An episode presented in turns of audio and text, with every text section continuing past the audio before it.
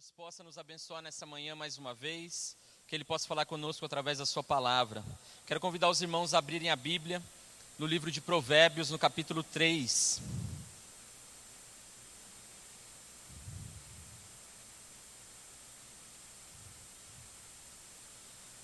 Provérbios, capítulo 3, nós vamos ler a partir do versículo 5.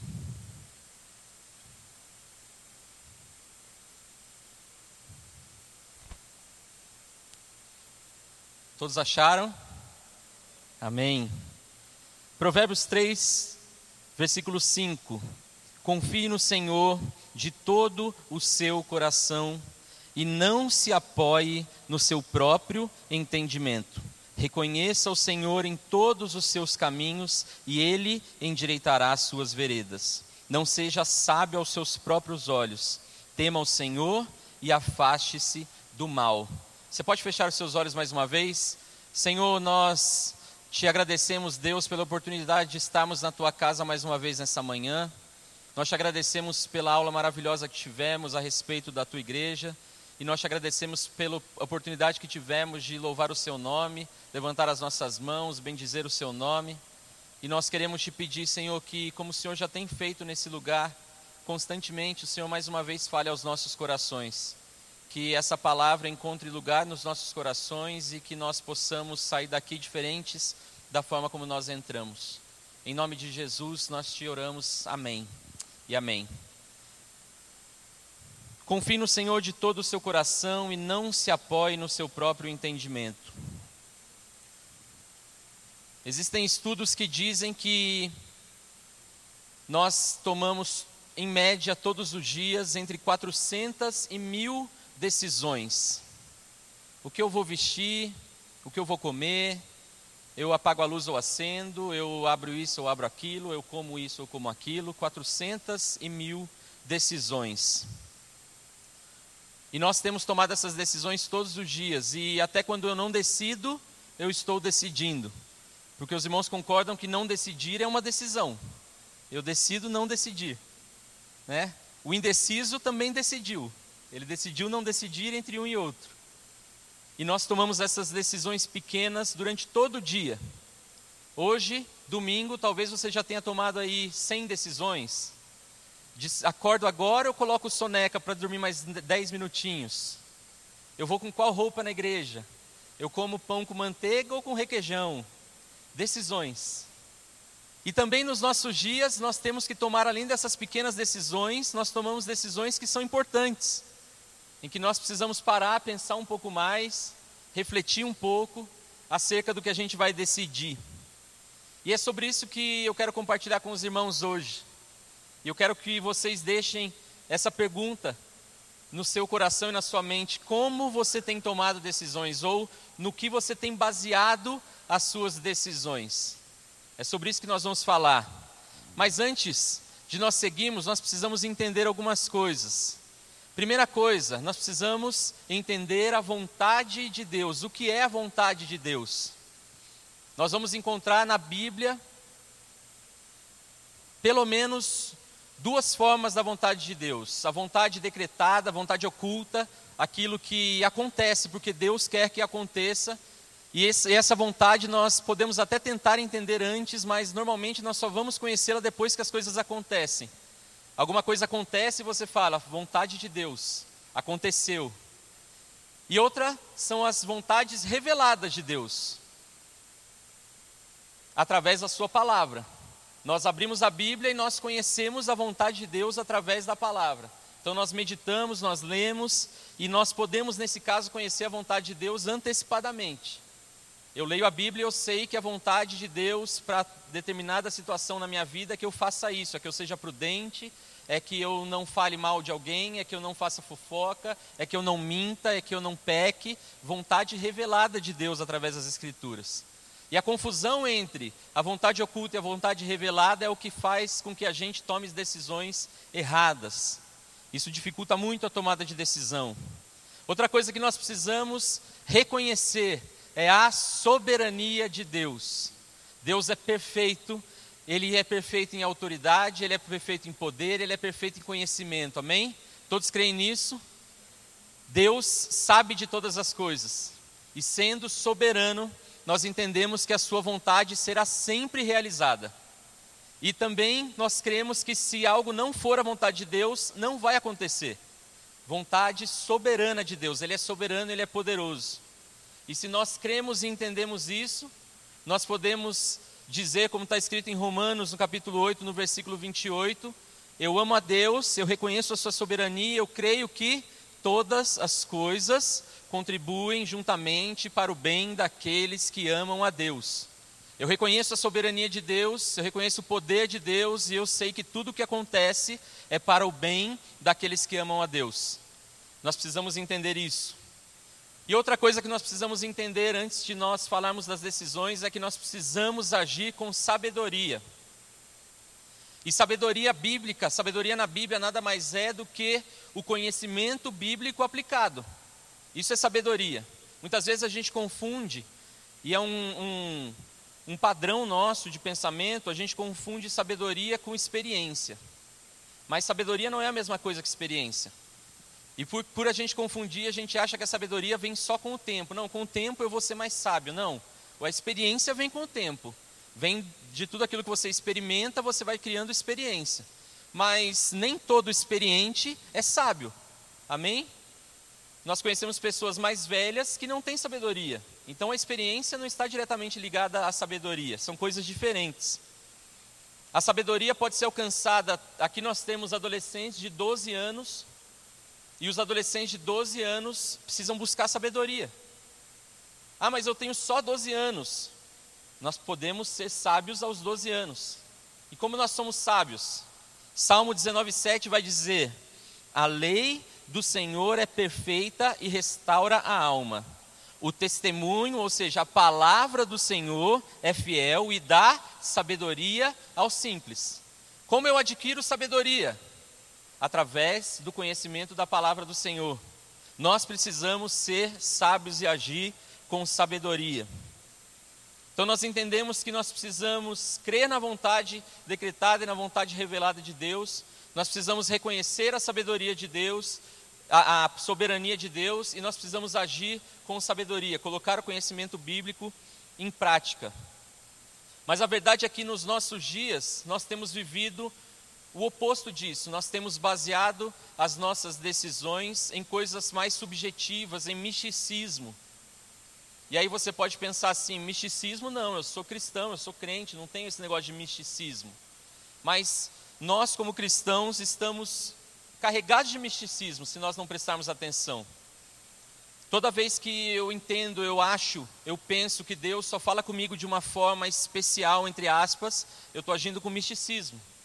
Não, é, eu estou buscando uma revelação divina, eu estou esperando Deus falar algo ao meu coração e eu vou sentir algo, e nós tomamos decisões equivocadas baseadas no que nós sentimos, no que nós experimentamos ou no que nós ouvimos.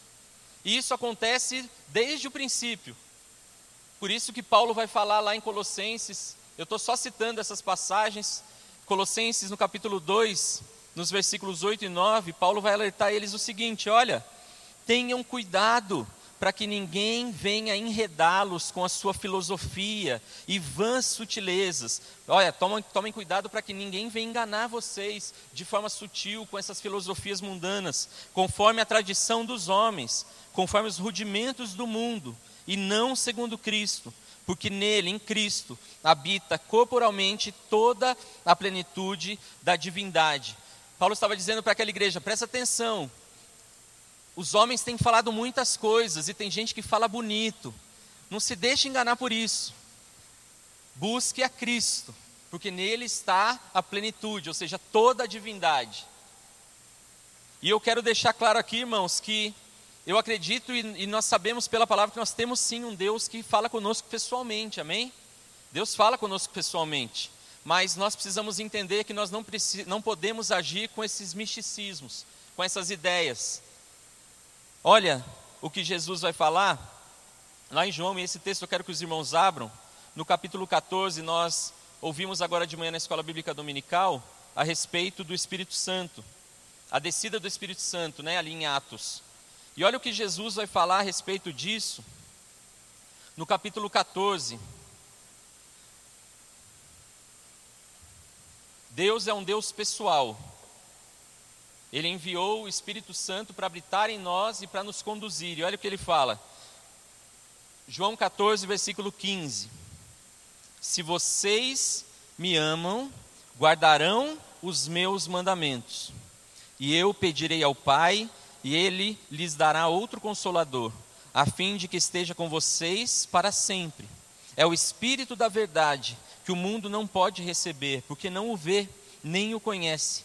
Vocês o conhecem, porque ele habita com vocês e estará com vocês. Versículo 18: Não deixarei que fiquem órfãos, voltarei para junto de vocês. Mais um pouco e o mundo não me verá mais. Vocês, no entanto, me verão, porque eu vivo e vocês também viverão.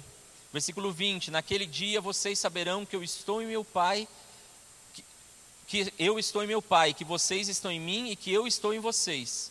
21. Aquele que tem os meus mandamentos e os guarda, esse é o que me ama. E aquele que me ama será amado por meu Pai, e eu também o amarei e me manifestarei a ele. Então Judas, não Iscariotes, disse a Jesus: Por que razão, Senhor, se manifestará a nós e não ao mundo? E ele responde, no versículo 23, Se alguém me ama, guardará a minha palavra. A terceira vez que Jesus repete isso. E o meu Pai o amará, e, vi, e viremos para ele e faremos nele morada. 24. Quem não me ama, não guarda as minhas palavras. E a palavra que vocês estão ouvindo não é minha, mas do Pai que me enviou. Tendo dito isto, enquanto ainda estou com, tenho dito isto enquanto ainda estou com vocês. E versículo 26, preste atenção. Mas o consolador, o Espírito Santo que o Pai enviará em meu nome, esse ensinará a vocês todas as coisas e fará com que se lembre de tudo o que eu disse a vocês. O Espírito Santo está habitando em nós, nosso coração, e ele vai nos lembrar de tudo aquilo que Jesus disse. Então ele estava falando com os discípulos: Olha, eu vou enviar o Espírito Santo, e ele vai falar com vocês através da palavra, através do que eu disse. Jesus, a própria palavra. Então, o Espírito Santo é o que nos guia através da palavra. Isso precisa ficar claro. Nós temos o costume de alguns jargões cristãos e o crentez, né, o nosso idioma próprio, particular, que quando a gente precisa definir alguma coisa, a gente fala assim: eu vou esperar o Espírito Santo falar o meu coração. E como ele vai falar o seu coração? Através da palavra. É a palavra que é a nossa bússola, é a palavra que tem que ser o nosso direcionamento, o mapa para as nossas decisões.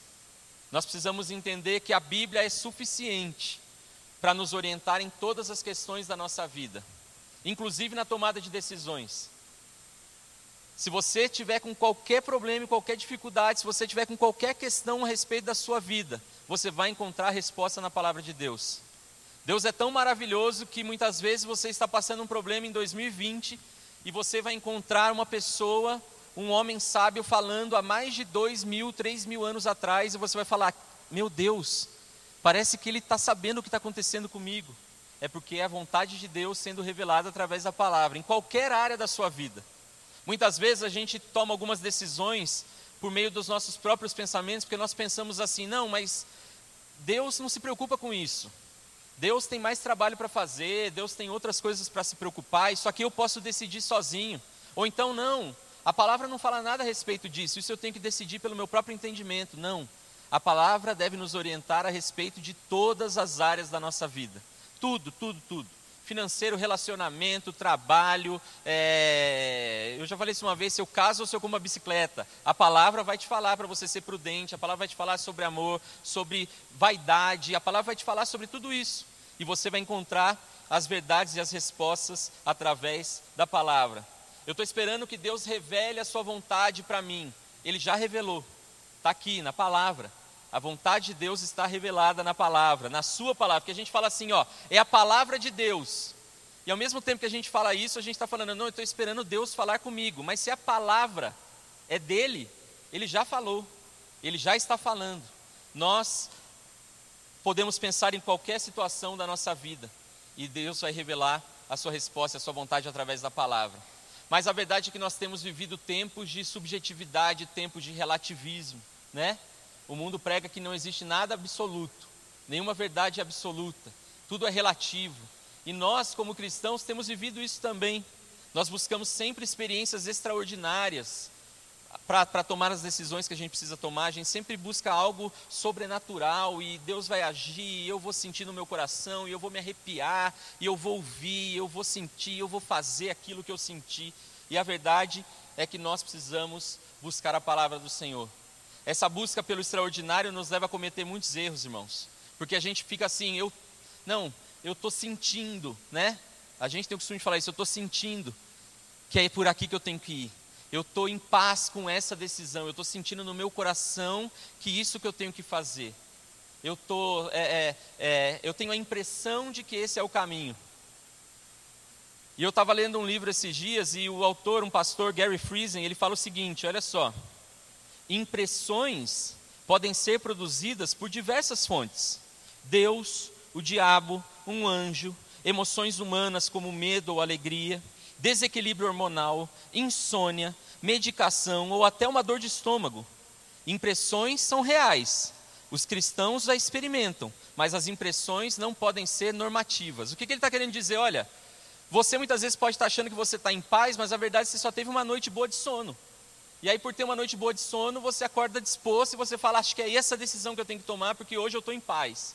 Ou então você comeu muito na noite anterior, né? É, é, pediu uma pizza e não quer deixar sobrar, e você come seis pedaços, a sua esposa come dois, e no outro dia você acorda falando: Eu não estou em paz. Eu estou sentindo que não é isso. Não, você só comeu muito na noite passada. E você está passando mal, você está com queimação no estômago. As impressões, a Pamela está rindo, mas não é isso que acontece em casa, tá, irmãos? É quatro pedaços para cada. É que às vezes eu dou quatro pedaços para ela, ela só come dois. Aí eu não vou deixar sobrar os outros dois, né? Porque senão eu vou jogar fora, é pecado. Amém? É assim que a gente fala em casa. Não pode jogar fora, que é pecado. Mas o que esse autor está dizendo, nada mais é do que a palavra diz lá em Jeremias. O que, que Jeremias vai dizer sobre o coração do homem? Enganoso é o coração do homem mais do que todas as coisas e perverso. Nós não podemos tomar decisões baseadas nas nossas emoções. E o que nós mais temos feito é isso. Hoje eu estou sentindo paz nisso. Hoje eu estou alegre com esse, com esse pensamento, então eu acho que é isso que eu tenho que fazer. Mas essa sua alegria, ela pode, é, ou a sua tristeza, ela pode ser ocasionada por diversos fatores. Não necessariamente que aquilo seja a vontade de Deus para a sua vida. Nós precisamos entender isso, porque nós temos nos precipitado, e eu posso falar por mim, nós temos nos precipitado porque temos agido de acordo com as nossas emoções, nós temos dado ouvido ao nosso próprio coração, mesmo sabendo que ele é enganoso, mesmo sabendo que ele é perverso, a gente tem esse costume, e é mais um jargão que a gente usa: eu estou em paz, e se eu estou em paz, essa é a decisão certa. Cuidado, a palavra precisa responder. Teve um tempo, a reforma, a reforma protestante aconteceu ali por volta de 1500. Em 1600, mesmo depois da reforma protestante, onde homens se levantaram e disseram: não, a gente tem que confiar apenas na palavra, a gente tem que pregar apenas a palavra. Existia ainda um movimento pós-reforma, ou no meio da reforma, de pastores e líderes e cristãos e homens que conheciam a palavra, que estavam se levando, se deixando levar e levando outros pelos seus próprios entendimentos, revelações e tudo mais que você quiser chamar. E isso estava acontecendo lá na Europa. Então, eles fizeram uma reunião em 1643. Chamaram todos os líderes das igrejas e falaram: Olha, nós precisamos entender o que está acontecendo aqui. E essa foi a Assembleia de West, Westminster. Se você acompanhou aí os casamentos reais, você vai ver que é lá em Londres. Tem lá a abadia, né, que fala abadia de Westminster. E esses homens ali se reuniram, calvinistas e homens que participaram da reforma, e eles discutiram durante dias a respeito dessas novas filosofias, dessas novas interpretações, dessas novas revelações divinas. E eles escreveram uma, eu até anotei uma confissão de fé, a confissão de fé de Westminster. E olha a conclusão que eles chegaram. Todo o conselho, isso está na confissão de fé de Westminster, todo o conselho de Deus concernente a todas as coisas necessárias para a glória dele, para a salvação, fé e vida do homem, ou é expressa, expressamente declarado na Escritura, ou pode ser lógica e claramente deduzido dela. A Escritura nada se acrescentará em tempo algum, nem por novas revelações do Espírito, nem por tradições dos homens. Naqueles dias eles estavam então, não, Deus me revelou isso. E eu acho que esse é o caminho que a igreja deve seguir. E eles viam o perigo disso, eles se reuniram e declararam isso que está escrito lá em Apocalipse 22, 18. No final da palavra na Bíblia você vai ver em Apocalipse 22, 18 que nada se deve acrescentar e nada se deve tirar desse livro. Esse livro deve ser a nossa base, a nossa estrutura. Mas nós também temos vivido nos dias de hoje isso. Nós temos vivido movimentos e nós temos ido atrás de coisas porque alguém falou ou Deus se revelou para alguém, alguém que é mais espiritual do que eu, ouviu, e se ele ouviu, eu sei que ele é mais espiritual do que eu, eu vou atrás dele. E nós vamos cegamente, e nós acreditamos cegamente. No início desse mês aconteceu um evento maravilhoso, que foi o Descende Brasil. Três estádios, 150, 160 mil pessoas nos estádios, mais milhares, centenas de milhares de pessoas conectadas na internet, buscando um avivamento, buscando um momento novo para a nossa nação. E eu sei que muitos dos irmãos aqui, eu também tenho um senso crítico aguçado, que Deus me liberte disso. Muitos de nós ficamos assim, ah, é só um movimento de emoção, um monte de jovem emocionado. E aí, quando eu estava assistindo, eu pude ver pastores, homens de Deus, declarando para aquelas centenas de milhares de jovens: só existe avivamento pela palavra. Só existe transformação pelo conhecimento da palavra. E aí talvez você, assim como eu, em algum momento pensou, é só fogo de palha, é só emoção. Mas eu e você muitas vezes viemos à igreja todas as semanas e nós ouvimos a palavra, e nós levantamos a nossa mão. Mas se na segunda-feira isso não gerou nenhuma transformação na nossa vida, nós estamos agindo da forma como nós dissemos que esses jovens estão agindo, emoção. No domingo eu declaro que não, Deus, a minha vida vai ser transformada, eu vou ser uma pessoa diferente, eu vou deixar todas as minhas práticas, eu vou me dedicar ao conhecimento da tua palavra. E se na segunda eu volto a fazer as minhas mesmas práticas, significa que foi pura emoção.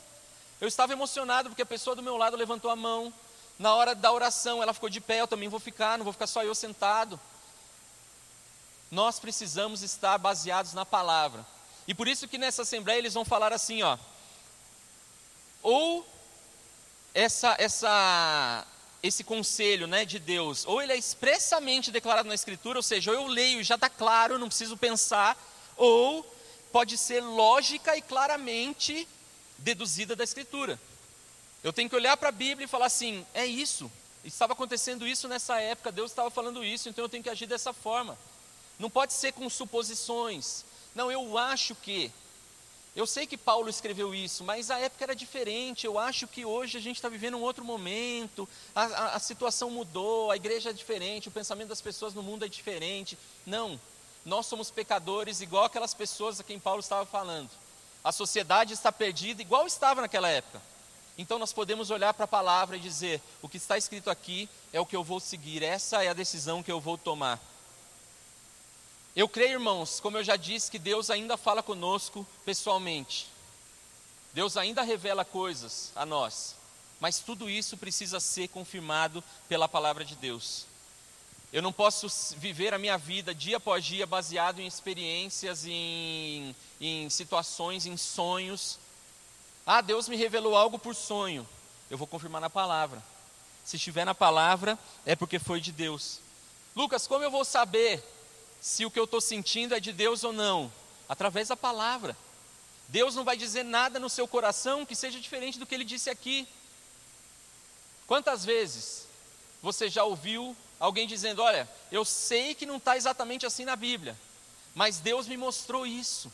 É uma revelação, porque isso são as coisas ocultas, e a palavra fala que as coisas é, é, que estão reveladas para os homens, mas as ocultas são de Deus, e a quem Ele quiser revelar, eu fui um escolhido. Deus me revelou isso. Mas se está contrário à palavra, não foi Deus que revelou, porque Ele não pode falar algo que seja diferente do que Ele já disse.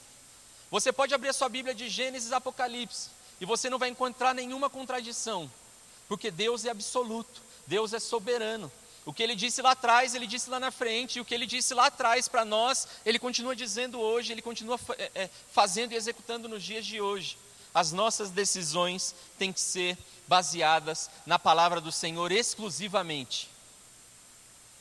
Eu posso ouvir conselhos, deve ouvir conselhos. Salomão, sábio Salomão, ele vai dizer muitas vezes a respeito dos conselhos. Ele vai dizer que na multidão de conselhos há sabedoria. Mas como é que eu vou saber se um conselho é bom ou se ele é ruim? Eu vou confirmar através da palavra. Nessa igreja nós somos convocados sempre a isso. Quando você ouvir alguma coisa, busca na palavra. Pastor, o que eu faço? Vamos orar e vamos buscar na palavra. Deus vai responder. Não, mas o que, que o senhor acha? Vamos buscar na palavra. O senhor vai responder, não é, pastores? Você pode conversar, pode marcar um horário, você vai ouvir essa resposta. Porque nós, homens, somos levados a emoções. Então, num dia que eu não estou bem, eu posso achar uma coisa. No outro dia que eu estou sentindo melhor, eu posso achar outra. Se eu recebi uma notícia ruim, eu posso te dar um conselho ruim, porque eu estou carregado desse sentimento. Se eu não recebi uma notícia boa, eu falo, irmão, fica firme que vai dar tudo certo, carregado de sentimento. Nós temos que basear as nossas decisões na palavra do Senhor. Eu posso. Você está querendo dizer que Deus não fala com o homem? Fala. Ele fala. E nós ouvimos aqui constantemente de sonhos, de visões, mas sempre respondidos pela palavra do Senhor. O salmista vai dizer o seguinte, lá em Salmo 119, abre aí.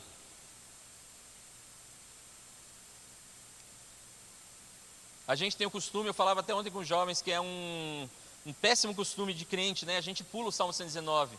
Sempre que alguém fala que vai ler o Salmo 119, a gente já ri, porque a gente fala, Ih, então o culto vai acabar tarde mas é palavra do Senhor, irmãos. Olha o que o salmista vai dizer. Salmo 119, a partir do versículo 1. Eu já estou encerrando também, tá, irmãos? Bem-aventurados os irrepreensíveis no seu caminho, que andam na lei do Senhor. Versículo 2: Bem-aventurados os que guardam os seus testemunhos e o buscam de todo o coração não praticam iniquidade e andam nos seus caminhos. Versículo 4: Tu ordenastes os teus preceitos, para que cumpramos a risca. Quem dera fossem firmes os meus passos, para que observe os teus decretos. Então não terei de que me envergonhar, quando considerar todos os teus mandamentos. Eu te darei graças com integridade de coração, quando tiver aprendido os teus retos juízos cumprirei os teus decretos, não me desampares jamais. De que maneira poderá o jovem guardar puro o seu caminho? Observando segundo a sua palavra. De todo o coração te busquei, não deixes que eu me desvie dos teus mandamentos. Guardo a tua palavra no meu coração, para não pecar contra ti. É a palavra. Essa é a resposta. Eu preciso tomar uma decisão. O que eu faço? Palavra. Eu não sei por que caminho seguir, o que eu faço? Palavra. Por onde eu vou, o que, que eu compro, o que, que eu visto, o que, que eu como? Palavra. Tome todas as decisões da sua vida baseado na palavra, Deus não vai te desamparar. Deus não vai me desamparar. Ah, mas o que a palavra está dizendo para mim a respeito disso não é o que o meu coração quer. Siga a palavra. O coração é enganoso, amanhã você pode estar pensando diferente. Quantas decisões nós não tomamos no último ano baseados nos nossos próprios entendimentos. E hoje nós olhamos para trás e dizemos: Meu Deus, por que eu fiz isso? Por que eu agi dessa forma? Por que eu me precipitei tanto? Quantas decisões nós tomamos essa semana? E hoje, no domingo, no início de uma nova semana, você olha e fala: Meu Deus, por que, que eu fiz desse jeito? Era só eu ter feito de outro jeito, era só eu ter olhado para a palavra. Nós precisamos olhar e conhecer a palavra do Senhor, buscar a sabedoria que vem do alto não, eu tenho experiência, eu já passei por isso antes, eu sei como agir. Palavra, busca a palavra do Senhor. Muitas vezes a forma como você agiu antes deu até certo aos seus olhos por misericórdia do Senhor. Né? Porque a gente acha que se a gente fizer uma coisinha um pouquinho errada, mas se der certo, vale a pena. Não. Nós precisamos fazer sempre o certo. E o certo é a palavra do Senhor. O pastor Helder pregava em dezembro a respeito da vida. E ele não falava que a pergunta deve ser o que é a vida, é quem é a vida. Nós vivemos um tempo de inverdades ou de múltiplas verdades, como diz o mundo, mas nós devemos perguntar não qual é a verdade, quem é a verdade? Jesus Cristo é a verdade. Nós temos ouvido constantemente na mídia o nosso governante dizendo: Conhecereis a verdade, e a verdade vos libertará. João 8,32. Só alguém só precisa explicar para ele, e que Deus prepare pessoas para fazer isso, que não está falando a respeito do, do caixa preta do, do BNDES. O texto não está falando disso, o texto não está falando a respeito do que fizeram aqui de roubar e tudo mais. Não, quando essa verdade vier à tona, você vai ser liberto. Não. O texto está falando: conhecereis a verdade, e a verdade vos libertará. Nós temos dito isso de forma errada, nós precisamos entender: essa é a verdade. Jesus Cristo é a verdade. Não, Lucas, você tem a sua verdade, eu tenho a minha verdade. Não, eu tenho as minhas experiências, você tem as suas experiências. Mas a verdade é uma só para todos nós. Não importa se você está passando por um momento bom ou se você está passando por um momento ruim, só existe uma verdade. Não importa se o seu passado é melhor ou pior do que o meu, não, não importa se você teve experiências ou não, não importa, só existe uma verdade. Todas as nossas decisões, tudo aquilo que a gente vai fazer tem que ser pautados por essa única verdade. Porque essa verdade tem permanecido e vai permanecer para sempre. Ela não vai mudar. Eu e você vamos ser salvos e vamos ser abençoados através dessa verdade. O que homens têm dito na mídia, o que presidentes têm prometido, governantes, nada disso importa. Se essa não for a verdade que eu e você carregamos no nosso coração. Muitas vezes nós temos depositado a nossa confiança, a nossa esperança em tantas coisas e nós deixamos de lado isso aqui. E nós falamos assim: eu não tenho tempo, eu não tenho, eu não sei ler a Bíblia, eu não sei, irmãos. Começa. Abre a palavra do Senhor. O, o, pastor Helder estava aqui, ele instruiu isso, né? Começa pelo, pelo Novo Testamento, vai ler a Bíblia e você vai entender muita coisa que você tem feito na sua vida e você não sabe por que as coisas estão acontecendo de errado. Por que, que acontece isso sempre comigo? vira e mexe de novo e de novo. E eu também passo por isso, irmãos. É porque nós temos deixado isso aqui de lado. Nós não temos prestado atenção no que Deus tem falado. Parece que eu oro, eu oro, eu oro e Deus não me responde. O que está acontecendo? Deus não está se preocupando comigo. Deus está. Só que a gente não está indo atrás da resposta. Eu oro e acho que Deus vai falar comigo de uma forma e eu vou ligar a televisão e vai estar passando alguma coisa. Eu acho que eu vou pegar a caixinha de promessas, ou eu acho que alguém vai vir e vai me dizer algo. Eis que te digo, eis que te digo, a verdade é a palavra do Senhor. Eis que te digo, a sua vitória está em seguir a palavra do Senhor. Essa é a verdade que vai nos levar à vida eterna. O que outros dizem, o que multidões estão seguindo, se não estiver baseado na palavra, eu e você não devemos seguir. Não, mas está todo mundo indo por aqui. O que a palavra diz? O que, que Deus está falando através da sua palavra? Não, mas é porque o fulano de tal, que veio lá do outro continente, ele teve uma revelação divina a respeito do Brasil. O que a palavra do Senhor diz a respeito de uma nação que ora e busca o Senhor? É isso que nós devemos seguir. Não, eu preciso decidir se eu fico aqui ou se eu vou para lá, se eu estou aqui ou se eu estou ali, se eu não faço ou se eu não faço. O que a palavra diz? Vamos conhecer a palavra e através dela nós vamos ter sabedoria. Não adianta você ter experiência, não adianta você ter conhecimento, ou você saber das coisas. Eu sou sabido, eu sou, né? Eu já me ralei, eu já bati muito no muro, eu sei como fazer. Não. A palavra do Senhor tem que ser a bússola para todas as decisões, para todos os passos da nossa vida. Nós não podemos mais caminhar, a gente está em fevereiro ainda. E segundo o que dizem, né? O ano vai começar na quinta-feira né? Não é assim que fala no Brasil? O ano começa depois do carnaval. Então, quinta-feira começa o ano, né? Eu não posso viver esse ano da mesma forma que eu vivi o ano passado, tomando decisões precipitadas baseadas no meu sentimento, baseada nas minhas emoções, baseado naquilo que outros estão falando, naquilo que estão dizendo na mídia, ou baseado não porque estão falando que agora o negócio vai e agora vai andar. Então agora é hora de eu levantar e de eu investir, de eu fazer o que a palavra diz nós precisamos tomar todas as nossas decisões baseadas na palavra.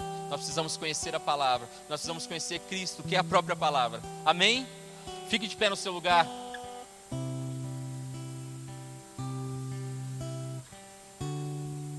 Que nós possamos orar juntos, clamando ao Senhor, irmãos. Eu sei por experiência própria, por experiência, olha só. O quão difícil é dedicar tempo para conhecer a palavra do Senhor. Muitas vezes, e o inimigo encontra muitas brechas no nosso coração. Não é porque, ah, não, é porque o texto bíblico é muito denso, é muito pesado, não. Porque quando você precisa aprender alguma coisa, né? Tem uns irmãos que vão fazer concurso aí. Compra aquele livro grosso e lê o livro todo, porque vai ter uma recompensa. Imagina se eu passo no concurso da Polícia Civil, se eu passo no concurso da Polícia Federal, estou me dedicando, estou conhecendo de leis, estou conhecendo de tudo. Quando a gente quer e quando a gente tem interesse, a gente busca. Quando a gente quer e quando a gente tem interesse, a gente pega, senta na, na, na frente da, daquele livro grosso de leis e a gente começa a ler. Nós precisamos nos esforçar para conhecer a palavra do Senhor. E só assim nós vamos adquirir sabedoria. Não tem como ser de outra forma. Você pode ficar o dia inteiro ouvindo louvores, ouvindo pregações, ouvindo conselhos, lendo livros. Se nós não nos debruçarmos sobre essa palavra, nada vai mudar. Nós vamos continuar sendo aqueles que têm muito conhecimento, sabe de muita coisa, mas não sabe aplicar o conhecimento, sabedoria. Sabedoria é isso. Quando a palavra fala que a letra mata, mas o espírito vivifica, é porque só conhecer não basta. Eu preciso ter sabedoria, que é aplicar o meu conhecimento. Vamos buscar ao Senhor, e vamos buscar conhecer ao Senhor, e vamos buscar no Senhor formas de aplicar o que nós temos aprendido com Ele, em todas as circunstâncias, todas as áreas da nossa vida. Feche seus olhos, Senhor. Nós estamos aqui, Deus, para bendizer e louvar o Seu nome, e nós queremos nos humilhar diante de Ti nessa manhã, para pedir perdão, porque nessa semana nós tomamos decisões precipitadas baseadas no nosso entendimento. Nós queremos te pedir perdão porque nesse mês nós fizemos isso, no mês passado, no ano passado. E o Senhor tem mais uma vez falado ao nosso coração que nós devemos conhecer a tua palavra, nós devemos colocar em prática aquilo que nós temos aprendido através da tua palavra. Tem misericórdia de nós, Senhor, que nós possamos nos tornar homens e mulheres que tomam atitudes diferentes. Porque nós muitas vezes temos pensado diferente, mas mesmo pensando em fazer o certo, nós somos miseráveis e fazemos o errado. Que nós possamos fazer o que é certo, não apenas conhecer. Que nós possamos seguir os teus passos, olhar para a tua palavra e direcionar o nosso caminho, baseado nisso, baseado nas verdades da tua escritura, baseado nos teus testamentos, nas tuas orientações, nas tuas ordenanças, Senhor para que nós possamos aí sim ser homens e mulheres prósperos. Porque nós vamos olhar para a tua palavra e vamos entender que prosperidade não tem a ver com dinheiro, prosperidade não tem a ver com carro, com viagens ou com uma casa. Prosperidade tem a ver com alcançar a vida eterna e, e, e alcançar aquilo que o Senhor tem prometido para nós, Deus. Que esse possa ser o desejo e o sentimento do nosso coração. Que essa possa ser a nossa busca eterna, Deus. Que nós possamos todos os dias nos esforçar, nos ajuda nisso, Senhor para ter um tempo com a tua palavra, para ouvir a tua voz, dobrar os nossos joelhos e orar, clamar a ti e ouvir a tua resposta através da palavra, Deus. É difícil, o Senhor sabe, Deus. Nós somos limitados, nós somos falhos, nós perdemos a atenção por qualquer coisa. Nos ajuda, Senhor, a viver um dia a dia, uma vida diferente. Nos ajuda a criar o hábito de meditar na tua palavra, nos ajuda a criar o hábito de buscar a tua vontade através da tua palavra. Nos ajuda, Senhor, tem misericórdia de nós mais uma vez. É o que nós pedimos a Ti nessa manhã. Em nome de Jesus. Amém e amém. Vamos louvar o Senhor.